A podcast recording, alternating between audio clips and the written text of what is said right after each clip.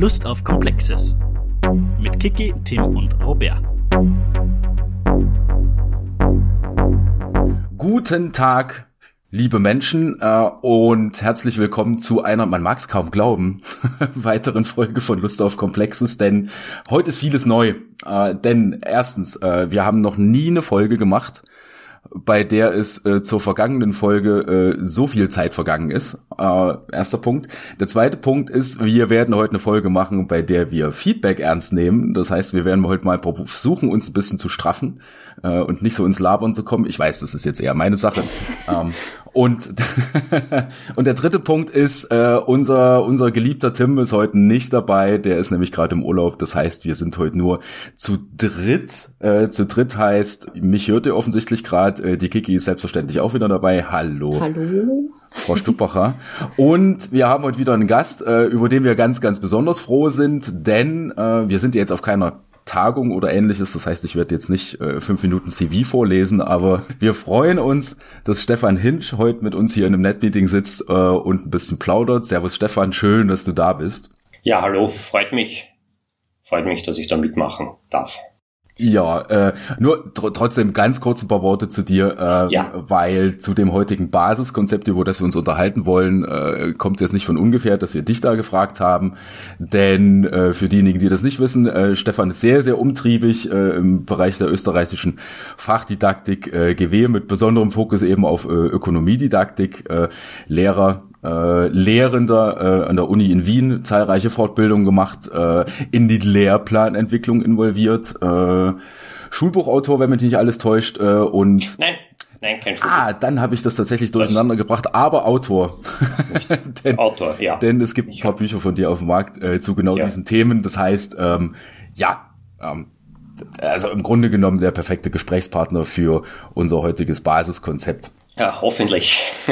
Ja, ich habe ich hab vorher ein bisschen ja. recherchiert und ich meine, das ist ja jetzt auch nicht, äh, also du hast ja teilweise, ich glaube, du warst ja ein paar Radiobeiträgen, äh, unter anderem eine, eine Podcast-Folge von dir habe ich auch schon mal irgendwo gefunden. Also ja. äh, ich bin da zuversichtlich. ja. Vielen Dank für die für die Vorschusslorbeeren. ja, dann sollten wir vielleicht auch noch verraten, warum der Stefan vielleicht so gut zu diesem Basiskonzept, das wir für heute noch vorhaben, passt. Es soll nämlich heute um das Basiskonzept Märkte, Regulierung und Deregulierung gehen. Und äh, Stefan, du hast dir bereit erklärt, in, äh, Pod, in unserer Podcast-Manier das Basiskonzept vorzulesen und anschließend wird man darüber ja, sprechen. Ich lese es vor. Das Basiskonzept ist Märkte-Regulierung und Deregulierung. Der Kern dieses Basiskonzepts fordert die Diskussion der Koordinierung von Wirtschaft in einem Spannungsfeld zwischen Markt, Staat und institutionellen Arrangements, zwischen spontaner Koordinierung und Macht bzw. bewusstem Eingreifen. Theorien, die Märkte als isoliert und frei von staatlicher und institutioneller Einbettung darstellen, sind kritisch zu hinterfragen. Märkte sind immer mit Marktmacht verbunden und dem Versuch diverser Akteurinnen, staatliche Regulierung bzw. Deregulierung zu beeinflussen. Das auf viele Situationen übertragbare, entscheidende konzeptionelle Wissen für Schülerinnen liegt im Verständnis des Spannungsfeldes zwischen Markt und Deregulierung. Oder Deregulierung. Die ja. Regulierung. Ja, D in Klammer Regulierung. Ich würde sagen, als ich das Basiskonzept vorher nochmal direkt angeschaut habe, habe ich mir auch überlegt, wie zur Hölle liest man dieses äh, D in Klammern ja. vor. Ja. ja. Und ich bin darüber gestolpert und habe es falsch gelesen gleich. ah, deswegen haben sie den Stefan vorlesen lassen. Nein, Scherz. ah, ein eher kurzes Basiskonzept, das aber inhaltlich äh, mehr als dicht ist, kann man sagen. Ja. Kurz von der Länge her, aber eher dicht. Da gibt's, glaube ich, einiges zu klären, was dieses Basiskonzept alles beinhaltet. Ja. Wo fängt man an? Wo fängt man an? Da, darf ich eine ga, ga, ganz möglicherweise uh, ungewöhnliche uh, Anmerkung machen am Anfang? Ähm, sind die Basiskonzepte ja entwickelt worden, um sozusagen übertragbares Wissen hm, herauszubekommen und dass diese die, die das wäre sozusagen der Kern des, ähm, der, der, der Konzeptorientierung. Ich finde diese Konzeptorientierung, die Unterricht, äh, das, das Unterrichten des, äh, des Orientieren des Unterrichts auf übertragbares Wissen finde ich ganz, ganz wichtig äh, und eine der, der, der, der wichtigsten Entwicklungen der letzten Jahre. Was ich nicht glaube, ehrlich gesagt, ist, dass man dieses Basiskonzept, äh, das, also bei manchen geht's, glaube ich, aber das Basiskonzept Märkte, Regulierung und Deregulierung, glaube ich, ist als Ganzes kaum übertragbar. Das heißt, was man machen muss, ist, man muss es ein bisschen zerlegen. Man muss es in tatsächlich in besser äh, operationalisierbare Teilkonzepte quasi äh, zerlegen, die man dann schon übertragen kann. Das heißt also, ich glaube, das ist, eine, eine, eine Sache vom, vom, vom Anfang. Wie wir das entwickelt haben, habe ich mir das so nicht gedacht, aber dann habe ich fünf Jahre damit unterrichtet und dann habe ich festgestellt, das funktioniert quasi als Ganzes nicht. Die äh, Schülerinnen bekommen nicht einfach einen Eindruck von dem Marktkonzept des Ganzen. Das ist eine, das ist eher ein, ein Feld letzten Endes, wo sich dann ein, ein tieferes Verständnis da, darüber entwickelt, dass man eben äh, mehrere Teilkonzepte hat, die man äh, die dann wirklich übertragbar sind. Ja, äh, das ist im Grunde genommen ja auch in Anführungsstrichen nichts Neues, denn ich meine, wir haben uns ja hier schon mit ein paar Basiskonzepten beschäftigt und äh, das zieht sich ja eigentlich wie so ein roter Faden durch, dass man dann irgendwie merkt, wenn man ein bisschen tiefer in den Wortlaut reingeht, äh, dass man sich eigentlich nochmal tiefer mit den mit den äh, Begriffen und Konzepten, die drinstecken, nochmal beschäftigen muss. Ne? Ja. Weil wenn man jetzt mal den reinen Wortlaut von diesem Basiskonzept hier nimmt, ist das äh, erstaunlich politisch ja, äh, ja. Also es geht um, um Macht und Marktmacht äh, und, und Interessen durchsetzen, ja. Äh, aber wenn man die politische Dimension, die dahinter steckt, verstehen will, muss man ja zunächst erstmal äh, ja die, die zentralen Begriffe, was ja auch wieder Konzepte sind, äh, die dahinter stecken, äh, ja irgendwie zumindest nicht um irgendwie ein bisschen begreiflich machen. Ja? Also jetzt mhm. in dem Falle ganz einfach gesagt, okay, äh, man muss sich zunächst mal damit auseinandersetzen, was ist Markt, was ist Regulierung, was ist Deregulierung. Ja. Ähm, ja also als ganz, ganz zentrale Frage. Hätte ich jetzt mal genau. so gesagt. Ne? Ähm, genau. Gut, das ist jetzt natürlich auch wenig überraschend, aber. ja, und die Frage zum Beispiel, was ist Regulierung, was ist Deregulierung, geht vielleicht noch, aber die Frage, was ist Markt, ist ja keineswegs trivial. Das wird ja, das wird ja, es ist ja sozusagen auch nicht, ähm, äh, das ist auch, auch ein Punkt, wo ich äh, sozusagen im, im, im, im Laufe der Jahre dann draufgekommen bin, die Frage, was ist Markt, das ist, das ist ja eher heftig umstritten.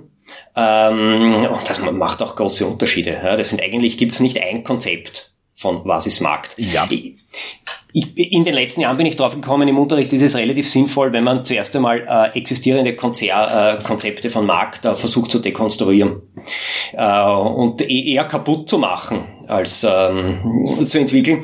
Weil also ich, ich habe ein paar so jetzt aus dem Unterrichtsalltag jetzt ein paar so Sachen, die ich, ich unterrichte Oberstufenform. Ähm, und die kommen aus äh, unterschiedlichen Sekundarstufen 1 immer mit dem Konzept, also was irgendwie mm, halbwegs verankert ist als Marktkonzept, ist diese, dieser Preismechanismus der ähm, primitivsten Art mit Angebot und Nachfrage. Ja, wenn, die, Angebot, Nachfrage. wenn die Nachfrage steigt, steigen die Preise. Wenn das Angebot steigt, sinken die Preise. Dieses, äh, das ist ähm, das ist ganz stark verankert. Was sie aber nicht schaffen, ist zu erklären, warum ein Auto mehr kostet als eine Rolle Klopapier. Also sie kommen in, in, in Schwierigkeiten hinein, ah, wie geht das und so, und auch wahrscheinlich ist die Nachfrage, weil man Klopapier öfter braucht, aber ist irgendwie, aber dann wäre sie eigentlich teurer. Äh, da müsste es ja, weil ich es öfter brauche, ist die Nachfrage höher. Und warum ist dann nicht das Klopapier teurer als das Auto und so? Das, das ist ja. Äh, ich meine, wir, wir haben uns jetzt erst zehn Minuten unterhalten, aber ich finde, das ist ein großartiger Folgentitel. Warum ist ein Auto teurer als Klopapier? Ich glaube, den nehmen wir. Ja. Nur so nebenbei bemerkt. Ähm, ja, aber äh, genau das äh, ist mir nämlich vorher, als ich vorab so ein bisschen überlegt habe, auch eingefallen. Ich meine, jetzt muss man dazu sagen, ja, Dinge immer in einen Kontext stellen und wenn ich mich an meine eigene Schulzeit erinnere, Klammer auf, es war Mitte der 90er in der Provinz in Ostdeutschland, Klammer zu, also das heißt, es sind jetzt nicht gerade die günstigsten Bedingungen, sich mit ökonomischen Theorien zu beschäftigen. Wenn, wenn Tim nicht da ist, muss ich halt selber die Ossi-Witze machen. Nein, aber jetzt mal Spaß beiseite äh, und ich kann mich noch sehr, sehr gut dran erinnern, dass es eben damals genau das war. Ja, also da waren zwei, zwei sich kreuzende Linien an der Tafel und wir haben dann gelernt, da wo die sich kreuzen, das ist Markt äh, und das haben wir dann in der Leistungskontrolle hingeschrieben und that's it. Äh, verstanden hat's genau niemand. Und äh, ja, äh, und auch in der Vorbereitung äh, gestern, als ich mit Kiki kurz mal telefoniert habe, haben wir uns nämlich auch die Frage gestellt, ja, was ist ein Markt eigentlich? Äh, und da sind wir nämlich auch drauf gekommen, dass man die Antwort nur differenziert geben muss. Ne? Äh, kann. Jetzt war eine ganz provokante Frage Richtung Richtung äh, Stefan. was ist ein Markt? Nein, der ist natürlich gemein, ja, weil das ist, äh, äh, nein, äh, aber es, bra es braucht, in, in Wirklichkeit gibt es halt äh, unterschiedliche Konzepte für Markt. Äh, es ist dieses Zusammentreffen von Angebot und Nachfrage, ist ja nicht falsch, wenn wir sagen, auf Märkten treffen sich Angebot und Nachfrage, das wäre diese äh, ne neoklassische Definition von Märkten und die, da, das ist an und für sich in dem Basiskonzept abgebildet und es gibt eben auch eine äh, institutionelle äh, Definition, die ich persönlich besser finde. Ähm, das heißt, äh, sind äh, sozusagen ein äh, Markt ist historisch institutionell gewachsen, beschäftigt sich aber mit Produktion, wo es ein Profitinteresse gibt. Also mhm. diese, dieses ähm, Profit- oder Gewinninteresse, ähm, das steckt da drin. Und insofern kann man die ganzen Dinge dann, diese, diese beiden Dinge dann schon auch ähm, miteinander verbinden in dem Sinn von, wie es auch im Basiskonzept äh, abgebildet ist, äh, in der Frage von, von dezentraler äh, Koordinierung. Also das Märkte äh, praktisch da, dazu dienen, äh, dezentral ungeplant äh, wirtschaftliche Entscheidungen aufeinander abzustimmen. Mhm. Insofern kann ich damit, äh, geht es schon, aber wenn man die institutionellen Ansätze wegnimmt, äh, nur den neoklassischen Teil bringt mit äh, Angebot und Nachfrage, dann wird es verkürzt. Und wenn man dann diesen neoklassischen Teil, weil ja tatsächlich gibt es ja keinen, äh, keine seriöse neoklassische Ökonomin, die sagt, ähm, äh, die, äh, die, die, das ist, so sind die Kurven und dort ist der Preis und dann ist äh, das Gleichgewicht vorhanden. Das ist ja, die sind im Prinzip, da geht es eigentlich um Modellbildung. Mhm. Äh, sozusagen, das ist diese, die, die, die, die, das ist praktisch eine Voraussetzung dafür, dass ich eine allgemeine Gleichgewichtstheorie aufstellen kann. Brauche ich praktisch diese, diese Modellbildung und die Kurven. Und äh, es weiß aber jede seriöse Ökonomin, dass das auch die, die, die neoklastischste und mathematisierteste Ökonomin weiß es, ähm, dass das natürlich nur eine Modellannahme ist und der Realität anders aussieht. Aber wenn ich das dann vereinfache und sage allgemein, naja, wenn die Nachfrage steigt, dann steigen die Preise, dann wird's falsch. Mhm. Und das ist das Problem, dass oft vom Markt nur das im Unterricht übrig bleibt. Wenn die Nachfrage steigt, steigen die Preise und das ist einfach falsch. Ja, das ist äh, insofern ich, ich mache zum Beispiel auf der, noch auf der Uni, äh, stelle ich die Frage, was passiert denn mit Sojajoghurt? Habe ich jetzt nachgeschaut, das kostet beim Hofer, kostet ein Becher Sojajoghurt 1,59 Euro. Mhm. Und das normale mhm. äh, Joghurt ähm, wo mindestens, also wenn ich das vorher der Kuh füttere, mindestens so viel Soja drinnen ist oder wahrscheinlich dreimal so viel Soja wie in dem Sojajoghurt. Kostet 65 Cent oder sowas oder 59 Cent oder so. Es kostet mehr, we, weniger als die Hälfte. Und dann stelle ich die Frage, was passiert, wenn die Nachfrage nach Sojajoghurt steigt? Und dann überlegen die Leute kurz, aber letzten Endes kommt, na, da muss auch der Preis steigen. Aber natürlich fällt er. Ja, je mehr Nachfrage nach Sojajoghurt, umso billiger wird's, bis es irgendwann einmal, weil ja an und für sich die, dann setzen halt Vorteile der Massenproduktion ein und äh, verdichtete Netzwerke und äh, mehr Konkurrenz und keine Ahnung. Und im Endeffekt würde Sojajoghurt wahrscheinlich 45 Cent kosten und deutlich billiger sein als ähm, mhm. traditionelles Joghurt. Ja. ja. Und es wird sozusagen die Idee, die Nachfrage steigt, die Preise fallen, ist einfach falsch. Ja, und bei, bei Kebab kann man sagen, genauso, das ist die nächste Frage, was passiert mit dem Kebabpreis? Äh, am, am Dönerstand, ähm, wenn die Nachfrage steigt. Und dann überlegen alle kurz, aber dann kommen die meisten doch drauf, naja, der Preis wird steigen, aber in Wirklichkeit gibt es einfach nur mehr Dönerbuben. Äh, wir haben einen Markt mit niedrigen Eintrittsbarrieren, die mhm. Angebotskurve ist flach und es wird einfach mehr äh, aufgemacht und der Preis wird gleich. Er bleibt gleich. Und das sind, glaube ich, wenn ich von der Modellbildung absehe, und äh, ähm, nicht versuche, Kurven aufzuzeichnen, sind das Dinge, die durchaus vermittelbar sind. Mhm. Ja, die auch im, auch im Schulunterricht nicht, das ist keine, keine Raketenphysik, sich sowas zu überlegen. äh, aber die Form, wie es gemacht wird, in dieser, indem man praktisch an diesen neoklassischen Modellen hängen bleibt und sie dann unzureichend vereinfacht, da ja. wird dann einfach Markt meiner Meinung nach falsch unterrichtet. Ja, also ich finde, ich finde jetzt mit den Beispielen, die du eben gebracht hast, hast du auch einen schönen Ausflug gemacht, äh, der uns irgendwie äh, zwei Dinge zeigt. Ne? Also auf der einen Seite natürlich, dass sie die die reine, obwohl ich will es gar nicht Theorie nennen, sondern sagen wir mal das reine simplifizierte Modell von von Preisbildung äh, in Abhängigkeit von Angebot und Nachfrage äh, sehr sehr schnell äh, an oder in der Realität an seine Grenzen gerät. Ja, äh, auf der anderen Seite ist es natürlich als, sagen wir mal, ganz grundlegendes Fundament einer, einer systemischen Denke äh, natürlich ja auch nicht von der Hand zu weisen, beziehungsweise ja völlig fundamental. Ne? Also ich meine, es würde ja jetzt niemand hergehen und sagen, ja, also diese diese Angebot-Nachfrage denken, das ist überholt, das machen wir nicht mehr. Auf die Idee würde ja niemand kommen, ne? sondern man muss halt irgendwie immer so dieses Gleichgewicht finden. Auf der einen Seite äh, eine modellhafte Logik im Hintergrund äh, und die dann spiegeln an den jeweiligen Situationen und die Frage stellen, okay, was hängt denn eigentlich oder was spielt noch mit rein? Ja, äh, wo man dann eben an der Realität sehr schnell an den Punkt kommt, na gut, nur Angebot und Nachfrage ist es denn eben doch nicht. Ne? Ja. Ja, ich meine, jetzt, jetzt, jetzt tun wir uns hier natürlich auch ziemlich leicht, wenn wir sagen, ja gut, wir frühstücken jetzt mal ein neoklassisches Modell in zehn Minuten ab. Äh, äh, da ist der Sache natürlich nicht Genüge getan, aber äh, also diese, diese Grunderkenntnis, äh, die sollte sich erstmal setzen, glaube ich. Äh, ja, und von der aus kann man dann, glaube ich, auch weiterdenken. Nein, nein, es ist, man kann sich umdrehen und sagen, Angebot und Nachfrage sind unbedeutend.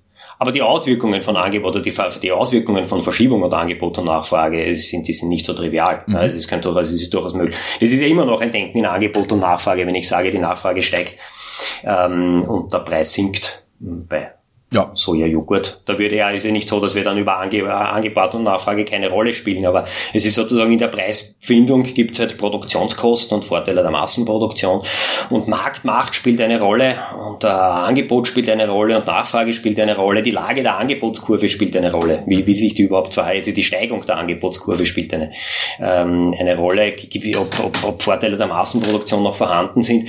Also ich, ich glaube, das ist, es ist durchaus möglich, eine, eine, ähm, eine, eine Einheiten zu machen, wo, wo dieser Preismechanismus ähm, der mit Märkten üblicherweise gleich ist. Es ist ja sozusagen die, das ist ein, einer der Punkte, Markt ist gleich Preismechanismus. Das wäre verkürzt. Mhm. Aber ähm, dieser äh, Preismechanismus ist, Markt ist mehr als Preismechanismus, aber Preismechanismus ist auch mehr als Markt. Ähm, aber mit diesem Preismechanismus äh, sich äh, auseinanderzusetzen, halte ich für einen ganz, ganz entscheidender Punkt. Ja, ähm, ja. Ist in, in, insofern ja auch ein entscheidender Punkt, und das ist jetzt auch schön, äh, wieder schön, wie du das gesagt hattest, äh, dass jeweils das eine mehr ist als ein Synonym des anderen. Äh, und was mir da als Beispiel einfällt, was ja auch viel jetzt gerade in den letzten Jahren in der Öffentlichkeit gelandet ist, äh, so zu, zunächst mal alarmierende, äh, in Anführungsstrichen alarmierende Meldungen äh, in, in diversen Zeitungen und, und, und, und Pressemeldungen äh, das berühmte Beispiel mit, dass gerade was Österreichs Schülerinnen und Schüler angeht, äh, ein sehr, sehr hoher Teil äh, der Meinung wäre, dass der Staat sozusagen die Preise bestimmt. Ja, ähm, mhm. unabhängig davon, ob wir jetzt diskutieren, was da für Probleme und Implikationen drin hängen, sondern nehmen wir das einfach mal so hin. Ähm, und ja, auch an der Aussage merkt man ja schön, dass wir uns eigentlich genau irgendwo in der Mitte treffen müssen. Ne? Denn natürlich macht der Staat nicht die Preise, aber natürlich ist es auch nicht Angebot und Nachfrage, sondern es ist halt irgendwie was dazwischen, wo wir wieder bei, bei komplexen Systemen wären. Ne? Vor allem, wenn man sie aus einer Alltagswelt rausdenkt. Ja? Äh, also die Tatsache, dass ich, ich habe kein Auto, deswegen weiß ich es nicht. Also sorry, wenn, wenn die Zahl jetzt falsch ist, aber äh, dass ein Liter Benzin 1,50 Euro kostet, ist kein, kein äh, Effekt von, von Angebot und Nachfrage, sondern von, oh, die Überleitung war jetzt super, staatliche Regulierung über zum Beispiel Besteuerung, da wären wir nämlich gleich beim nächsten Begriff, nämlich Regulierung und Deregulierung, ähm, ja, mit dem man sich ja auch nochmal zumindest initiativ irgendwie beschäftigen sollte, oder? Ja. Also, ähm, äh, ja, jetzt ist natürlich die Frage, Regulierung, Deregulierung von wem, mit welchen Mitteln, ja, ähm, und naja, das ist ja auch nicht trivial, oder? Nein, auch das ist nicht trivial und auch da gibt's ja sozusagen diese, auch da, da kommt sozusagen so, so, wie, so ist es nicht genauso wenig, wie es äh, so einfach ist, ähm, Markt, wo ja Markt auch unterschiedliche Konzepte sind, so gibt's ja auch unterschiedliche Konzepte von Staat. Äh, auch in der Neoklasse gibt es ja unterschiedliche äh, Dinge oder gibt es da, da unterschiedliche Strömungen und dann hat es dann ab den 30er Jahren äh, welche gegeben, die halt stärker äh, Externalitäten beispielsweise in den Fokus äh, gerückt haben. Und dann hat man halt immer dort, wo ähm, Externalitäten vorhanden sind, hängt dann quasi der Staat als äh, äh, rettender Engel mhm. ähm, über der Gesellschaft und muss dann halt dort eingreifen. Ja, und auch das ist natürlich eine Frage, weil der Staat ja äh, genauso wenig äh, absolute Informationen hat, genauso wenig frei von Interessen ist und äh, genauso wenig, dass äh, ja, also das heißt, dass die, die Regulierung beziehungsweise Deregulierung, Zurücknahme von Regeln ähm, in, in, in staatlicher Politik eher genauso interessensgeleitet ist und ein, ein ja. Feld politischer Auseinandersetzung äh, ja. darstellt. Also gerade, äh, das ist ja eine, also eigentlich ist es eine super, äh, oh, das ist jetzt gefährlich, jetzt, jetzt äh, trete ich bestimmt gleich in den Fettnäpfchen, aber das tue ich ja gern mal. Denn äh, ich will natürlich jetzt die, die, die, die, die äh, Covid-Pandemie alles andere als trivialisieren, aber gerade für die Aufnahme dieses Podcasts ähm, bietet halt immer wieder wunderschöne Angriffsfläche, äh, nicht nur in diesem Basiskonzept, sondern das hat man ja auch in Folgen davor. Und, und gerade jetzt die letzten anderthalb äh, Pandemiejahre haben uns ja auch wunderschön gezeigt, wie, wie sehr da Dinge ineinander greifen. Ja, ähm, was jetzt zum Beispiel die äh, oder das das Überlappen von Regulierung und Märkten jetzt mal ganz ganz allgemein gesprochen äh, in einem politischen Alltag angeht äh, und zwar auf auf ganz banalste Weise. Ja äh, mhm banalste Weise insofern, dass, äh, ja gut, man, man kann natürlich auch äh, regulieren, in Anführungsstrichen, indem man ganze Branchen einfach dicht macht, zum Beispiel, ja, äh, wo man merken, okay, äh, das ist jetzt äh, äh, also an dem Punkt stellt sich die Frage von Angebot und Nachfrage schlichtweg nicht, wenn es einen Staat gibt, der sagt, ja, sorry, aber Gastronomie geht gerade nicht. Ja, ähm, jetzt mal mhm. ganz banal gesprochen. Und ich glaube, äh, auch in, in, den letzten anderthalb Jahren gibt es ganz, ganz viele Beispiele, in denen wir das sehen, äh, wie sehr diese beiden Sphären halt einfach miteinander verwoben sind. Ja. Ähm, ja. Äh, deswegen ja auch dieser, dieser, also es Mutmaßung meinerseits jetzt, aber ich glaube, das ist nicht ganz unbegründet, äh, dieser doch ja sehr politische Charakter dieses Basiskonzepts, wenn man da mal äh, reinschaut. Ja. Weil Stichwort Marktmacht zum Beispiel, ja, äh, haben ja. wir die letzten, die letzten anderthalb Jahre ja sehr gut gesehen. In der, in der Frage, wer kann sich retten lassen und wer nicht. Zum Beispiel, Zum Beispiel. genau. Ja, ja. ja. ja das, das Basiskonzept ist schon be bewusst relativ politisch formuliert worden, naja, um, um, um sich da von dem, von der sozusagen aus der, von der Modellbildung her abzusetzen. Mhm. Also das sozusagen, es geht nicht bei der ähm, bei der Behandlung von, von, von Markt im Schulunterricht sollte es nicht in erster Linie um Modellbildung gehen. Und auch nicht um Grundlagen von Modellbildung und auch nicht um vereinfachte Modellbildung. Das also ist meine, meine, äh, meine feste Überzeugung, sondern das muss eben mit so politischen Dingen hm, verknüpft werden. Jetzt hast du uns ähm, natürlich eine super Vorlage geliefert, weil du gerade gesagt hast, äh, was es nicht sein sollte. Äh, was, was, was sollte es denn sein? Ja. das wäre jetzt praktisch das, das, das Unterrichtspraktische. Ja, das, das, das Feld ist relativ groß. Ja, und es gibt, glaube ich, da einige Teilkonzepte, die ganz gut übertragbar sind. Aber mit dieser Frage von Marktmacht, Marktstruktur, das halte ich für ein tatsächlich übertragbares äh, Konzept, wo dann, wo dann diese Sachen auch ganz gut ineinander fließen. Hm, wenn man zum Beispiel die Frage stellt, weiß ich nicht, das ist immer, das ist immer ganz beliebt äh, im GW-Unterricht, der Tourismus. Ähm, und so eine Frage äh, zu stellen mit der, äh, naja, aber warum sind denn eigentlich die Einkommen im Tourismus verhältnismäßig niedrig? Ja, und warum? Also Oberstufenform, ähm, teilweise für Erwachsene und da gibt es ja einige Gastroflüchtlinge, die also vorher versucht haben, in der Gastronomie zu arbeiten und das dann nicht mehr ausgehalten haben, weil sie zu viel arbeiten mussten und schlecht verdient haben. Mhm. Und dann eben verbunden mit der Frage, warum, äh, warum ist denn das so? Was ist denn das, äh, wo, wo, wo, wo sitzen dann da die Probleme? Und wo man dann eben auch zur, zur Marktstruktur kommt. Und da gibt's dann eben, äh, naja, das ist eben die Konkurrenz relativ intensiv, die Konkurrenz zwischen Beschäftigten, die Konkurrenz zwischen Betrieben, die Konkurrenz zwischen Regionen. Und da kommen wir eigentlich, das ist relativ nahe eigentlich an so einem, einem, einem, einem klassischen äh, Marktmodell, hohe Konkurrenz, niedrige Eintrittsbarrieren, keiner kann die Preise besonders gut äh, beeinflussen. Aber dann die Frage, naja, aber welche Rolle spielt denn dann staatliche Regulierung. Mhm. Ja, was ist über Mindestlöhne beispielsweise. Oder es muss ja nicht unbedingt, ähm, Regulierung heißt ja nicht unbedingt immer der Staat, da gibt's ja andere Akteure, äh, Sozialpartnerschaft beispielsweise, äh, die, die über, über Mindestlöhne dann eingreifen oder auch nicht eingreifen, weil der äh, Gastro-Kollektivvertrag äh, in äh, Österreich ist ja der niedrigste der ist unter, noch unterhalb des Handels äh, angesetzt und mhm. wodurch ergeben sich dann. Aber auch das hat natürlich ein bisschen mit der Marktstruktur zu tun, ähm, dass Gewerkschaften da weniger Möglichkeiten sehen, äh, Preisvorstellungen oder in dem Fall Lohnvorstellungen durchzusetzen. Ja.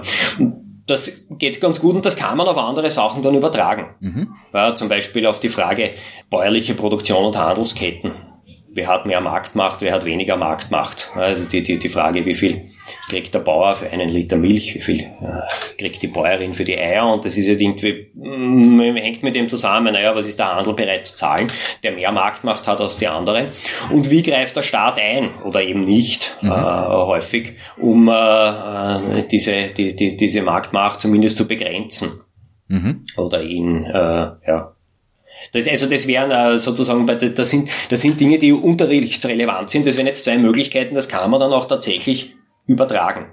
Ja, da kriegen wir ein übertragbares Konzept heraus, ähm, das wir im, immer wieder verwenden können. Mhm. Ja, und dass ich auch da ja, und nicht zu, bitte. Entschuldige. und nicht zu vergessen, weil du ganz zu Beginn dieses Beispiel gebracht hast, Modelle zu dekonstruieren. Wenn Schülerinnen und Schüler kommen mit einer Idee von Markt, dann ist das vielleicht auch eine, ein interessanter Ausgangspunkt, der mich dann wahrscheinlich wieder äh, zu einem Beispiel wie Tourismus oder Klopapier, welches ja. jetzt auch immer dann bringt. Das heißt, auch das wäre ja eine Interventionsmöglichkeit oder eine ja. äh, Möglichkeit, unterrichtspraktisch zu agieren. Ähm, ich wollte dich vorher noch fragen, äh, wenn die unterschiedlichsten Konzepte vom Markt vorkommen. Äh, hast du so Ideen dazu, wie man zum Beispiel Arbeitsmarkt, äh, du hast Tourismus schon angeschnitten, welche Beispiele oder welche Zugänge man da noch finden kann? Weil aus meiner Erfahrung ist das so ein Bereich, der Schülerinnen und Schüler extrem interessiert. Natürlich auch, im, ja, wenn man in der Berufsorientierung oder Arbeitsweltenorientierung etc. drinsteckt. Hast du da so Erfahrungen, die du, wo du sagen würdest, das wäre besonders interessant zu teilen vielleicht? Beim Arbeitsmarkt, also im, im, im Rahmen von den, den Konzepten, die ich da aus dem, aus dem Marktkonzept heraus, äh, heraus ge, ge, gebastelt habe, ja. ähm, da hätte ich jetzt sozusagen diese Erfahrung in der Arbeitswelt weniger, sondern da geht's mir dann eher um diese, äh, schauen um die, um die Frage, wer verdient denn wie viel? Mhm. Ja, das ist ähm, diese, diese, dass das nicht zufällig ist. Das ist sozusagen die, die, die, die Frage, wie viel kann man denn in unterschiedlichen Bereichen verdienen, ähm, kein Zufall ist. Ähm, das, das finden Sie dann üblicherweise recht spannend. Oft haben Sie Ideen von Unternehmensgründungen, mhm. die von dem ge gekennzeichnet sind, dass man sozusagen das machen muss, wo viel Nachfrage ist. Mhm. Ja, und tatsächlich kommen viele Schülerinnen auf die Idee, sie würden gerne ein Wirtshaus eröffnen, weil Wirtshäuser braucht man immer. Jetzt ist natürlich, das stimmt natürlich und viele sollen nicht. Aber die, die Überlegung, naja, möglicherweise veröffnen viele andere auch ein Wirtshaus. Ähm, ja, und es ist möglicherweise doch nicht ganz so einfach. Die kann man praktisch aus dem, ähm, aus dem, äh, aus einer Auseinandersetzung mit Markt machen. Ansonsten hätte ich diese Erfahrungen mit der Arbeitswelt eher bei anderen Basiskonzepten ähm, eingeordnet, dieses äh, Arbeit, Produktion, Konsum.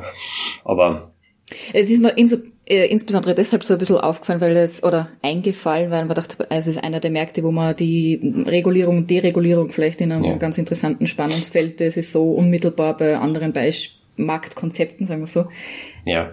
nicht habe. Deswegen ist mir so ein bisschen in den Sinn gekommen, sage ich jetzt. Da hast du natürlich recht. Ja, das stimmt. Also das ist natürlich, das ist diese Frage von Regulierung, Deregulierung, weil halt Lohnvorstellungen und da bezahlte Löhne am Arbeitsmarkt äh, massiv, also wo die sozusagen diese, diese staatlichen Eingriffe, gewerkschaftlichen Eingriffe, sozialpartnerschaftlichen Eingriffe da eine ganz große Rolle spielen. Ja.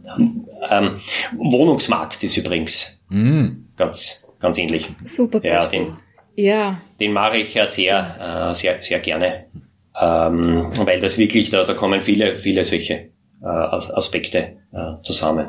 Äh, das ist insofern auch spannend, weil gerade Wohnungsmarkt äh, ja eins von den Beispielen ist, in denen viele, viele, viele andere Fragen ja auch kulminieren. Ja, ähm, ich meine, ich will mich jetzt hier nicht als, als linke Socke oder sowas outen, aber äh, das ist natürlich so eine Sache, gerade Wohnungsmarkt kann man ja äh, tatsächlich jetzt mal auf einer jenseits jeglicher ökonomischer Betrachtung sich die Frage stellen, okay, ist das jetzt eine Art Grundbedürfnis, was wir als Gesellschaft irgendwie implementieren sollten, dass jeder vernünftig wohnen kann, äh, auf der einen Seite der Skala ne, und auf der anderen Seite der Skala äh, sich die Frage stellen könnte, okay, sollte man vielleicht staatlich verbieten, dass, dass, dass äh, Immobilien in Form von Wohnungen äh, ein Spekulationsobjekt sind. Ja? Äh, und sämtliche Fragen, die sich zwischen diesen beiden äh, Polen ergeben, äh, sind dann insofern auch ja. ganz spannend, weil es da eben nicht nur um, um ökonomische Fragen geht, ja? äh, im Sinne von, äh, welche Wohnung kostet wie viel zur Miete oder zum Kauf oder welches Haus oder wie auch immer, wer kann sich was leisten, sondern äh, eine ganz grundsätzliche Frage drin steckt, ja, äh, wo man dann vom, vom einen zum nächsten kommt, ja. Also wie entwickeln sich Städte weiter äh, durch zum Beispiel die Entwicklung des, des städtischen Wohnungsmarktes, was ja da auch Fragen sind, die dranhängen, ja. Äh, also gerade Wohnungsmarkt ist da ja ein super Beispiel, wo man unglaublich viele Fragen dran stellen kann. Ähm, um damit auch mal zu zeigen, wie komplex und vernetzt viele dieser Dimensionen sind, ja, wo man äh, auch sehr schön zeigen kann, naja gut, das kann man jetzt nicht so isoliert betrachten eigentlich, weil ganz viele andere Dinge mit dranhängen. Ja. Ja. ja der Wohnungsmarkt finde ich eines der, der überhaupt der spannendsten Beispiele. Ähm, manchmal geht es über das hinaus, was man in der Lage ist, auch in der Sekundarstufe 2 im Schulunterricht zu leisten. Ja. Aber ich, was, ich, was ich besonders spannend finde am Wohnungsmarkt ist, dass ja eigentlich Tatsächlich ist es, der, der Wohnungsmarkt ist ja ein, einer der Bereiche, wo das mit Angebot und, also dieses äh, Nachfrage, Angebot, Nachfrage, Preisbildungsmodell ähm, oder äh, äh, Preisbildung über Angebot und Nachfrage ja tatsächlich so funktioniert wie im ähm, wie in dem vereinfachten also mhm. bis zu, also sozusagen bis dorthin, wo es dann wirklich falsch wird, vereinfachten Modell. Ähm, wenn ich in zusätzliche Nachfrage in äh, städtischen, äh, in städtische äh, Landwohnungen äh, hineingieße, die äh, per Definition nicht beliebig vermehrbar sind, ist oder nur, nur schwierig äh, vermehrbar ist, dann werden dort die Preise steigen. Mhm. Ja, und wenn ich, äh, und interessanterweise, obwohl das genauso funktioniert, wie eigentlich das im, im, im Markt da vorgesehen wird, bricht der Markt ja trotzdem zusammen. Mhm. Ja, weil wir ja in ganz, in ganz, ganz vielen europäischen Städten das Phänomen haben, dass die Wohnungspreise immer weiter steigen ohne dass äh, und die die die äh, also Wohnungspreise steigen, Landpreise steigen, äh, die Mietpreise mit den Eigentumspreisen mitgezogen werden. Und äh, ohne dass sozusagen die, die, die, die Nachfrage, weil es ja letzten Endes wahrscheinlich auch monopolistische Bereiche gibt, äh, die, die Nachfrage, auf das er reagieren kann und dann einfach sich Einkommensverteilung ändert mhm. von Leuten, die Land besitzen und Wohnungen besitzen, zu Leuten, die sie, sie nicht haben. Also das finde ich ganz, äh, ganz, ganz spannend. Und da schließt sich jetzt wieder ein Kreis, weil da sind wir dann auch äh, wieder bei dem Stichwort Marktmacht. Ja, wenn man das jetzt durchaus mal ein bisschen diffuser äh, definiert und ein bisschen lockerer definiert, ja, ähm, jetzt mal als eine Subdimension Marktmacht im Sinne von wer hat wie viel Potenzial, um an, an, an Prozessen, die am Markt stattfinden, überhaupt teilzuhaben. Ja, äh, und wenn ja, zu welchem Ausmaß, äh, wo man dann eben irgendwie auch wieder merkt, dass man jetzt als, sagen wir mal, ähm, ja, Mittelverdiener äh, mit einem minimalen Erbe irgendwie ganz andere Möglichkeit hat, am Wohnungsmarkt zu partizipieren als, sagen wir mal, ein Großinvestor. Ja? Ähm, und sich da dann auch wieder solche Effekte zeigen. Äh, bis hin zu äh, Tendenzen, dass, dass, dass, dass städtisches Wohnen kaum mehr leistbar wird, ja, äh, und das ja. natürlich auch Städte wiederum ändert und ähm, ja, also man kommt ja immer wieder von von einer äh, Teilantwort, die man findet, ergeben sich immer wieder fünf neue Fragen, neue Probleme ähm, und weil du vorhin gesagt hattest, es geht auch teilweise über das hinaus, was man in der Sek 2 leisten kann. Äh, ja, absolut. Ähm, Jetzt stellt sich halt die Frage, muss mhm. man das leisten äh, oder, oder haben wir nicht schon auch einen, einen großen Beitrag äh, geleistet, wenn wir, wenn wir diese Dinge überhaupt mal aufdecken ja, äh, und ja. die Fragen an solche komplexen Dinge stellen, ja, anstatt jetzt einfach zu sagen, naja gut, ähm, wir erklären das jetzt mal in einer halben Stunde und dann weiß es jeder, weil das wissen ja, ja. dass es nicht funktioniert. Ne? Aber es geht äh, natürlich diese, diese, die, die, die, die Fragen, äh, beziehungsweise was man äh, tatsächlich leisten kann in der, äh, zumindest in der Sek 2, ist die, die Fragen zu stellen ist, äh, weil das ja ganz massiv, wir haben jetzt in Berlin die Mietenbremse mhm. gehabt. Mhm. Äh, beispielsweise, äh, ähm, wo, wo, von der ich eigentlich überzeugt bin, dass sie mh, hm, wenn die äh, Eigentümerinnen von Wohnungen nicht glauben würden, dass sie möglicherweise wieder fallen würde, äh, meiner Meinung nach durchaus funktionieren würde. Mhm. Ähm, und die Frage, wie, wie, wie sowas äh, dann halt politisch umkämpft wird, ja, das wird dann halt gerichtlich bekämpft und von, von der, eine Stadt führt's ein und der, Verfassungsgericht, stimmt das? Mhm. Hebt es wieder auf und äh, die, die, die, die Frage ja, und äh, die, äh, die, ähm, die Konfrontation, weiß ich nicht, zwischen der Wirtschaftskammer und dem, äh, der, der Arbeiterkammer, ähm, zwischen den, äh, wo, wo praktisch in der, also ganz häufig diese Theorie kommt, na ja, aber wenn wir die Preise steigen lassen, dann wird das Angebot mitsteigen. Und äh, das Schlimmste, was man machen kann für den Wohnungsmarkt, wenn man wirklich teure Wohnungen haben möchte, dann ähm, muss man die Mieten niedrig halten es ist, das ist ja ganz häufige Argumentation, wenn man das ein bisschen so in Kommentarspalten von, von, von Zeitungen liest und so. Ähm, da wird gefordert, naja, die Mieten müssen raufgehen können, weil wenn die Mieten nicht raufgehen, gibt es kein Angebot und wenn es kein Angebot gibt, werden ja die Preise höher. Mhm. Also werden sozusagen äh, höhere Mieten gefordert, damit die Mieten niedriger sind. Ja, und das ist schon rhetorisch schwierig, aber es ist tatsächlich eine, äh, eine, eine, eine Auseinandersetzung über die, um, um, um wirtschaftliche Theorie. Ja, wie, wie wirkt sich das denn aus? Wie, wie, wie funktioniert denn tatsächlich Preisbildung auf einem städtischen äh, Wohnungsmarkt. Was passiert mit, mit äh, Wohnungspreisen und Mietpreisen, wenn ich äh, Milliarden und Abermilliarden kreditgestützte Nachfrage nach Eigentumswohnungen in einen Wohnungsmarkt hineinschütte? Mhm. Äh, was passiert dann mit den Preisen? Und äh, wird es tatsächlich dazu führen, dass dann irgendwann einmal später die Mieten sinken? Äh, möglicherweise zehn Jahren und dann hat man natürlich auch die Interessensleitung dabei. Ja, weil natürlich, wenn ich eine Wohnung habe, habe ich ein Interesse daran, dass ich meine Miete hinaufsetzen kann und wenn ich keine Wohnung habe, habe ich ein Interesse daran, die ähm, Miete wieder hinunterzusetzen. Ja. Wo wir uns immer wieder, ne, nicht im Kreis drehen, sondern immer wieder an den Punkt kommen, äh, wie politisch durchsetzt das eigentlich alles ist. Ne? Ähm, also ich meine jetzt politisch ja. nicht im Sinne äh, von von tatsächlich äh, äh, Politics, sondern politisch im Sinne von äh, unterschiedliche Interessen, die halt aufeinander prallen und die es irgendwie zu verhandeln gilt, ja, äh, in einem sehr komplexen System. Ja, und auf unterschiedlichen Maßstabsebenen, um mal wieder auch ein anderes Basiskonzept zu bemühen, was wir hier mit reinbringen können. ja. Und die sich dann aber in der wissenschaftlich niederschlagen.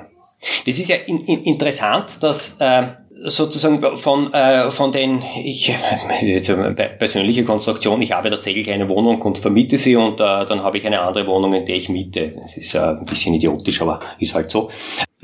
Und äh, sozusagen von den wirtschaftlichen Leistungen, die mein Haushalt bringt, mhm. das ist halt viel so Erwerbsarbeit und dann ist ganz viel Hausarbeit und Kinderbetreuung. Ich habe drei Kinder, das macht wahnsinnig viel Arbeit. Mhm. Ähm, das wird aber nicht eigentlich nicht als wirtschaftliche Leistung anerkannt. Das ist, spiegelt sich im Bruttoinlandsprodukt nicht wieder. Was aber eine großartige wirtschaftliche Leistung ist, ist, äh, dass ich die Wohnung vermiete. Mhm. Ja, dadurch steigt das Bruttoinlandsprodukt. Ja, und noch besser, wenn ich in meiner, äh, in Wirklichkeit wäre das wurscht, wenn ich in meiner Eigentumswohnung wohnen würde, statt sie zu vermieten und eine andere zu vermieten, dann wird das Bruttoinlandsprodukt trotzdem steigen, weil das wird einfach hinein importiert. Mhm. Das heißt, das Bewohnen von Wohnraum wird als wirtschaftliche Leistung gesehen und steigert das Bruttoinlandsprodukt, das Betreuen von Kindern aber nicht. Aber da geht es natürlich um die Frage, ähm, weil letzten Endes kann ich zwischen mir und meiner Vermieterin die Diskussion stellen, naja, ich zahle Miete und äh, ich habe dann weniger Geld, sie hat mehr Geld, handelt es sich nicht eigentlich um eine Rente, dass sozusagen existierende Einkommensströme neu verteilt werden. Ich habe weniger, sie hat mehr, beziehungsweise zwischen mir und meinen äh, Mieterinnen, sie haben weniger und ich habe mehr. Ne? Ähm, aber was wir tun ist, wir sagen, das ist eine wirtschaftliche Leistung, das Vermieten von Wohnraum, während ganz viele andere Sachen eben keine wirtschaftliche Leistungen äh, sind. Ah, da geht's aber auch um Markt, weil es ist sozusagen, äh, da, da, da, da kennt man diese, das, was wir am Anfang gesagt haben, die äh, Konzepte von Markt, die herumschwirren. Mhm. Eigentlich haben wir es in, in der Gesellschaft gibt's äh, äh, dominierend eigentlich ein Konzept von Markt ist, in dem Moment, wo etwas für einen Markt geleistet wird und irgendwie Geld fließt, dann ist das Wirtschaft. Mhm. Ja, und es gibt sozusagen eine Gleichsetzung von Markt und Wirtschaft. Mhm. Also jetzt nicht nur Marktwirtschaft, sondern tatsächlich Wirtschaft ist gleich Produktion für Märkte. Mhm. Ja, ähm, äh, oder auch nicht Produktion, irgendwas verkaufen für Märkte. Ja, äh, Handeln, äh, manchmal gibt es ja die Idee, Wirtschaft ist Geld und Geld ist Börse und äh, Handeln von Aktien auf einer Börse ist dann mehr Wirtschaft, äh, als wenn ich äh, zu Hause meine kranke Mutter betreue. ja. ja.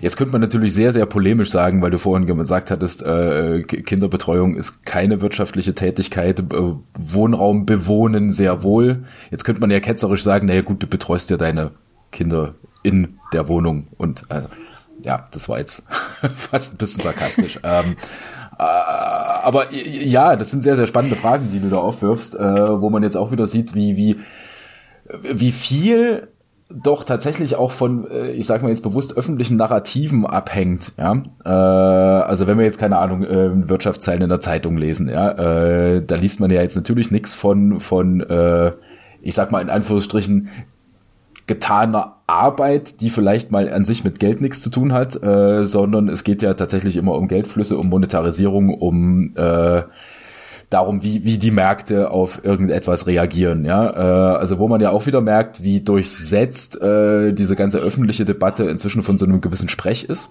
Ja, wo ich jetzt durchaus mal unterstellen würde, äh, ja, wenn man keine Ahnung 100 Leute auf der Straße fragt, äh, ja, was heißt das denn, wenn jemand sagt, die Märkte reagieren empfindlich?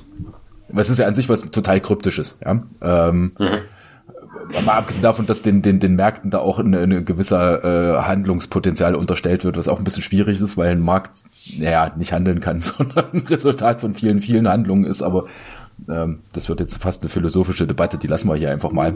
Aber diese ähm, abstrakte Sprache oder diese Metaphern in der, in der wirtschaftlichen Sprache, die erleichtern den Zugang, glaube ich, für viele Menschen nicht unbedingt. Eben wenn du sagst, der Markt reagiert empfindlich und ich lese das in einer Zeitung. ähm, das ist halt eine, eine Sprache, die nicht barrierefrei ist. Sag ich ja, und das hat mit, es hat mit Interessen zu tun. Mhm. Ja, wenn ich, weil die Märkte, die empfindlich äh, reagieren, sind ja die Finanzmärkte. Ja, das Finanz wird weggelassen, das sind die, das ist da, das macht da, das ist mit, das hängt dann, das, das sind natürlich politische Interessen, dass die Finanzmärkte irgendwie wichtig sind. Mhm. Und dass es wichtig ist, auf die Finanzmärkte Rücksicht zu nehmen. Ja, also jetzt auch nicht möchte jetzt äh, Finanzmärkte sind ja auch nicht äh, unwichtig und es kann durchaus sein, dass es wichtig ist, auf die äh, Rücksicht zu nehmen, aber äh, da sind natürlich auch Interessen dabei. Ja, die die, die äh, Finanzmarktakteurinnen haben natürlich ein Interesse daran, äh, möglichst ernst genommen zu werden und möglichst wichtig zu sein. Mm. Aber drum, äh, das war das, was ich ganz am Anfang gesagt habe. Ähm, Möglicherweise ist es äh, sozusagen genauso wichtig bei dieser Frage von, von äh, in, in dem Basiskonzept, dass man Vorstellungen von Märkten mhm. äh, kaputt macht, mhm. als Konzepte ja. oder Konzepte äh, von Märkten kaputt macht oder, oder hinterfragt. Kaputt machen ist vielleicht so salopp, das äh, dekonstruiert.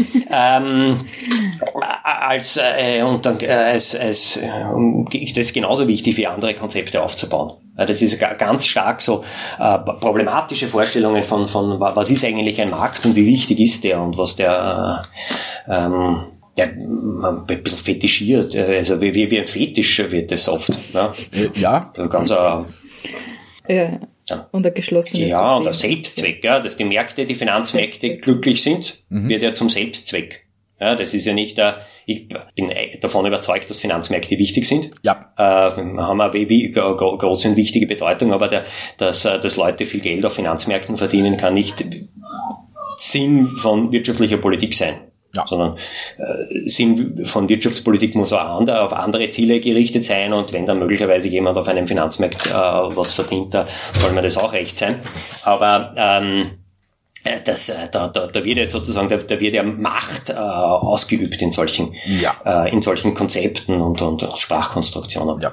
Du mal ganz kurz ja. noch so mit leichtem Blick auf die Uhr. Ähm weil jetzt, ja, wir haben uns ja vorgenommen, dass wir erst ein bisschen über die Konzepte reden, äh, Begriffe reden und dann ein bisschen über, äh, ja, sagen wir mal, Implementierung in der Schule reden. Die, die Grenzen sind jetzt ein bisschen verschwommen, weil wir immer mal so ein bisschen beides gemacht haben. Äh, aber jetzt nochmal wirklich ja. ganz explizit Richtung, Richtung Schule kommend. Weil du jetzt gesagt hattest, äh, also das Dekonstruieren, nennen wir es mal dekonstruieren und nicht kaputt machen, das klingt nicht so destruktiv, von, von, von Marktkonzepten, äh, vielleicht auch in Kombination mit, mit Schülerinnenvorstellungen. Jetzt, jetzt mal ganz banal gesprochen, äh, ich meine, du hast ja jetzt auch jahrelang Unterrichtserfahrung. Wie thematisierst du das? Äh, ich frage jetzt bewusst mal provokativ, weil äh, auch wieder mit meinem Statement in meiner eigenen Schulzeit, ähm, ja, also das abstrakte Top-Down-Denken, Top-Down jetzt im Sinne von von abstrakten äh, hin zum Konkreten. Also erstmal lernen wir ein Konzept für Markt und dann schauen wir mal, wo wir das im Alltag wiederfinden. Ich glaube, das ist pädagogisch und didaktisch nicht sonderlich sinnvoll, weil da nicht viel hängen bleibt. Ja? Äh, jetzt mal als Hypothese. Mhm. Ja? Ähm, also wie, wie, wie, wie thematisierst du das in der Schule, ähm, wenn man jetzt das bewusst auf eine nicht abstrakte Ebene heben will, sondern auch so, dass es irgendwie hängen bleibt? Weißt du, was ich meine? Ich habe irgendwie gerade das Gefühl, ich kriege meine Frage nicht präzise gestellt. Nein, nein, nein. Also ich... Mh Okay, ähm, ein, ein paar Sachen. Ich, ich glaube schon, dass es äh, sozusagen, das, äh, das habe ich vorher gesagt, wir müssen den Fokus verschieben weg von der äh, von von von Modellen. Mhm. Ja, und dass wir äh, glauben, dass Wirtschaftsbildung äh, äh, heißt das äh, Reproduzieren von Modellen. Hm, was ich nicht glaube, ist, dass es ähm, nicht hin und wieder äh, wichtig ist, äh, so, sich so Ansätze anzuschauen äh, und zu sagen, na ja, gut, und jetzt vereinfachen wir mal ein bisschen, ähm, weil sonst wird das Ganze zu kompliziert. Also insofern, manchmal, äh, manchmal gibt's, finde ich, schon Argumente für eine, für eine Top-Down-Vorgangsweise. Mhm. Ja, das, mein, mein Lieblingsbeispiel für, für, für Märkte ähm, ist, oder sozusagen für, für vom ist, eigentlich ist es Modellbildung, aber ähm, so, dass das irgendwie verständlich ist und dass man ein bisschen erkennt, äh, also auch diese, diese Frage von, von, von Preisbildung und wirtschaftlichen Gleich, äh, Gleichgewicht wäre, das finde ich, das geht in der Sekundarstufe 1, das geht in der Sekundarstufe 2 vielleicht noch ein bisschen besser. Ähm, das Beispiel habe ich gestohlen vom Johannes Lindner, aber wenn man es dazu sagt, ist es nicht gestohlen. Das ist mit der Wurstsemmel. Mhm. Kennt ihr die Wurstsemmel? Vom Johannes Lindner? Ah, ich meine, ich habe das mal gelesen, aber ja. bitte. Ich, da ja. eine, es wird eine, wir kaufen eine Wurstsemmel und dann stellen wir uns die Frage in der Sekundarstufe 1, ähm, die, die Frage, welche Berufe brauchen wir denn alle für die Wurstsemmel? Mhm. Äh, und in der Sekundarstufe 2 stellen wir uns die Frage, naja, was ist, was ist denn das Produktionsnetzwerk für die, für die Wurstsemmel? Und dann kann man in Gruppen überlegen und dann äh, denken sie nach, dann denken sie nach und dann muss man nicht, vielleicht hilft man ein bisschen und im Endeffekt wird das dann immer mehr und im, am Schluss kommen wir drauf, weil da gibt es einen LKW und der LKW hat Reifen und Benzin und Stahl und LKW-Motoren und Gummi und keine Ahnung. Und im Endeffekt haben wir ein Produktionsnetzwerk von, äh, von 100 Millionen Menschen auf der ganzen Welt, die eine Wurstsemmel bauen. Die bauen dann auch andere Sachen, aber das ist eine, äh, sozusagen dieses, dieses Produktionsnetzwerk äh, hätten wir dann aufgebaut und jetzt ist die, die, die Frage, die Frage, da haben wir ein Produktionsnetzwerk, aber wo spielt der Markt eine Rolle? Diese Frage von dezentraler Koordinierung. Mhm. Ich nehme dann irgendwo eine Bäuerin heraus, in dem Produktionsnetzwerk, die kann sich jetzt entscheiden, entweder sie produziert Soja, das geht mittlerweile auch in Österreich, weil es warm genug ist, mhm. und mit dem Soja können wir Schweine füttern und Wurst machen, oder sie produziert Weizen und aus dem Weizen können wir Semmeln machen. Mhm. Und wie entscheidet die denn? Das habe ich mir auch sagen lassen von äh, Studierenden, die landwirtschaftlich versierter sind. Das geht tatsächlich. Also Bäuerinnen können Produktionsentscheidungen treffen, entweder Weizen oder Soja. Ich hoffe, das stimmt auch wirklich. Ich habe es nicht äh, wirklich nachgeprüft. Aber die Gerätschaften dürften halbwegs ähnlich sein. Wie entscheidet ihr den Bauch Weizen an oder Soja? Und da wäre sozusagen dieser Preismechanismus an der richtigen Stelle eingebaut in sozusagen ein großes Ganze. Und da hätten wir jetzt tatsächlich sowas wie Modellbildung. Ja, das sozusagen, der, wo, wo sind denn, es wäre nur dieser, dieser Bereich, naja, Koordinierung, dezentrale Koordinierung von Wirtschaft über Preismechanismen. Mhm. Aber so dort, wo sie hingehört. Nicht aufgeblasen in einen Bereich von, von, von Angebots- und Nachfragekurven. Mhm. Ja, das wäre jetzt dieser, dieser Bereich von Modellbildung. Insofern glaube ich, ist Modellbildung, äh, das ist natürlich das, schon top-down. Ja, das ist äh, so, das, ist, würde ich, würde ich sagen, aber es wird jetzt sehr konkret. Ja. Also man muss Modelle im Schulunterricht müssen, muss ich so vereinfachen und so konkretisieren, dass das, äh, dass das funktioniert. Und ansonsten muss ich sie ergänzen. Mhm. Mit allen möglichen, möglichst konkreten Beispielen. Mhm. Also ich muss sozusagen, ist nicht, was nicht funktioniert, glaube ich, ist, dass ich zuerst dieses ein, ein, ein, ein Modell bilde und danach hinterfrage ich es. Mhm. Sondern das muss das muss in eins greifen. Und es braucht dieses, auch das Hinterfragen kann nicht äh, abstrakt funktionieren, sondern das muss sofort äh, passieren. Mhm. Ja, mit man muss sofort die Frage stellen, na ja, aber wie, wie ist denn das mit dem iPhone? Ja, das sind ja Dinge, die die Schülerinnen konsumieren. Ja. Wie, wie entsteht denn der Preis von einem iPhone? Ja, und ähm, wie, wie, wie, wie, wie passiert denn? Ist das wirklich, äh, funktioniert das? Ähm, wie, wie macht Apple seinen Preis? Mhm. Ja, und, ähm, und noch einmal Schulunterricht, Wertschöpfungskette. Ja. Ja, da gibt's äh, die, die, wenn ich solche, jetzt habe, hatte ich das Produktionsnetzwerk von der Wurstsemmel gehabt, da gibt's ja auch diese ganz, also immer wieder ähm, ja, Sekundarstufe 1, das ist ja, glaube ich, eines der meist äh, besungenen Unterrichtsbeispiele ist die Reise einer Jeans Oh ja. Ähm, oh ja. Ich, ich, weiß, auf der, auf der Uni muss ich die verbieten. oh, danke für den Hinweis. danke für den Hinweis. Ich krieg's nämlich jährlich auch mindestens einmal. Unterrichtsbeispiele, keine Reise der Jean und kein globales Frühstück. Aber die, die, die, bei der Reise der Jean, da kann man sich ja auch die Frage stellen, da wird, ist häufig die Frage dabei, na ja, wer kriegt denn wie viel? Mhm in dieser Wertschöpfungskette und dann wird das üblicherweise abgehandelt über einen gerechten Preis. Naja, was würdest du denn glauben, wer sollte denn wie viel bekommen? Das wäre dann in dem Fall, wäre es ein Konzept von Marktmacht. Das haben wir schon beim Tourismus verwendet. Äh, Im Konzept von Marktmacht könnten wir sagen, naja, aber kann man das irgendwie begründen? Warum kriegt denn die Näherin in Bangladesch so wenig? Mhm. Und der Vorstandsvorsitzende von Nike oder äh, die Jean ist nicht Nike, äh, ja wurscht. Ja. Äh, warum kriegen die dann so viel? Ja. ja. Ja, also diese, diese, diese Frage von wie, wie ist denn Marktmacht entlang, entlang dieser Wertschöpfungskette ver, äh, verteilt, lässt meiner Meinung nach viel mehr äh, Anforderungsbereich 3 zu. Mhm. Ja, viel mehr oder 2 und 3, viel mehr eigene Analyse. Mhm. Also das ist mein, äh, sozusagen, ähm, wenn man dort hinkommt, das ist jetzt das ist vielleicht ein bisschen hoffentlich nicht, nicht zu kurz, aber es ist ein, ein ähm, ja, der, der, der Übergang nicht so abrupt. Aber ich, ich glaube, eines, was konzeptorientierter Unterricht leisten sollte, ist, dass wir tatsächlich dorthin kommen, dass fachliche Konzepte übertragen werden mhm. und nicht einfach nur Befindlichkeiten. Ich ich kenne ganz viele so Matura-Fragen, ja. beispielsweise, wo dann der Anforderungsbereich 3 in so einen Befindlichkeitsbereich geht. das ist okay und äh, ich habe selber auch solche. Ja, da kommen dann irgendwelche und da ist dann Anforderungsbereich 3 Reflexion, wo dann die Schülerin sagen muss, hm, ja, ich finde Kinderarbeit auch schlecht. Mhm. Ja. ja. Das wird dann halt oft banal und wo es aber nicht mehr um die um das Übertragen von fachlichen Konzepten geht, sondern nur um die äh, um das um das Abfragen von so äh, Werthaltungen und ja. Befindlichkeiten, die dann üblicherweise auch normativ sind. Ja. Weil, weil in Wirklichkeit kann die Schülerin nicht sagen, na Kinderarbeit ist nicht so schlecht. Äh, das schadet ihnen nicht, die sollen ein bisschen Ziel tragen. Ja. Ich wäre jetzt auch wirklich idiotisch, aber äh, viele dieser, dieser Werthaltungen sind dann tatsächlich, die sind vorgegeben ja, und dann, ich weiß nicht, beim, beim Klimawandel muss man dann, da kann man auch nicht sagen, ich finde das nicht so tragisch, den Klimawandel wird halt ja. wärmer oder sowas. Es sind äh, ganz viele so Dinge, die dann normativ vorgegeben wird, wo man dann im Prinzip die Werthaltungen der Lehrperson reproduzieren muss. Und das ist eigentlich nicht der Sinn des, der, des Anforderungsbereichs 3. Ja. Ich möchte dazu sagen, ich finde den Klimawandel wirklich schlimm und die Kinderarbeit finde ich auch schlimm. Ja, also, es geht mir nicht darum. Jetzt nicht falsch verstanden, keine Sorge. Ähm, aber ja, äh, da hast du absolut recht. Ja, weil was mir da jetzt auch sofort eingefallen ist, ist ja, ja Bildung für nachhaltige Entwicklung ist ja genau dasselbe Dilemma. Ja, äh, also entweder geht man in eine, in eine, in eine ja, sagen wir mal, komplexe Reflexion oder man, äh, das endet dann an der als Reflexion verkaufte Reproduktion von Werthaltung. Uh, das ist sehr schön, ist mir gerade spontan eingefallen.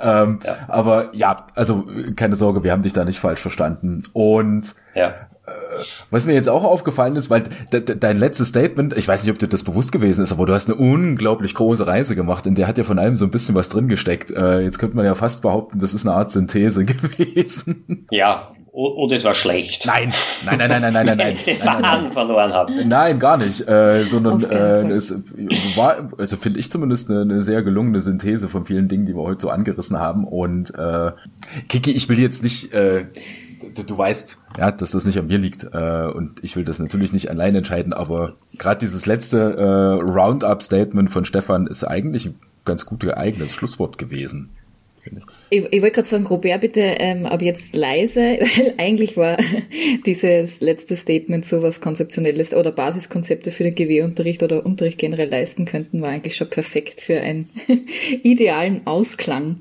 dieser Ja, weil wie Sitzung, gesagt, wir, wir nehmen es ja ernst, äh, dass wir nicht mehr so lang machen sollen. Ja? wir haben nicht viel Feedback erhalten, aber das, das, was wir erhalten, nehmen wir ernst. Obwohl ich sehr gerne noch mehr äh, äh, Fragen an Stefan gerichtet hätte. aber ich glaube, da könnte man noch mal drüber reden, weiterreden. Ja. ja. Also wir, ähm, naja, also unser Podcast-Projekt ist ja auch nicht vorbei, ja, äh, auch wenn wir jetzt eine sehr, sehr lange Pause hatten. Äh, also das heißt, denken wir mal in Richtung Zukunft. Wer weiß, ob das heute die letzte Folge mit dem Stefan gewesen ist. Ja. ähm, also wir haben auf jeden Fall noch Gesprächsstoff, äh, würde ich mal sagen. Ne? ja, ich habe es spannend gefunden auf jeden Fall. Ja, und wir könnten auch weiterreden. Ja, also wir auch. Es hat total Ohne viel Spaß gemacht. äh, also richtig, äh, war, wird, glaube ich, eine sehr coole Folge. Ja. Auf jeden Fall. Super. Und dir auf jeden Fall ganz, ganz vielen Dank für deine ja. Zeit, die du da aufgebracht hast. Das und habe ich äh, wirklich spannend, war super. Sehr schön. Vielen Dank. Freue mich, wenn sich's wer anhört. Gut. Die Zahlen werden jetzt nach oben. Ja. Nein, also auf jeden Fall spannend und ich denke, da wird, das wird auch auf großes Interesse stoßen. Jo.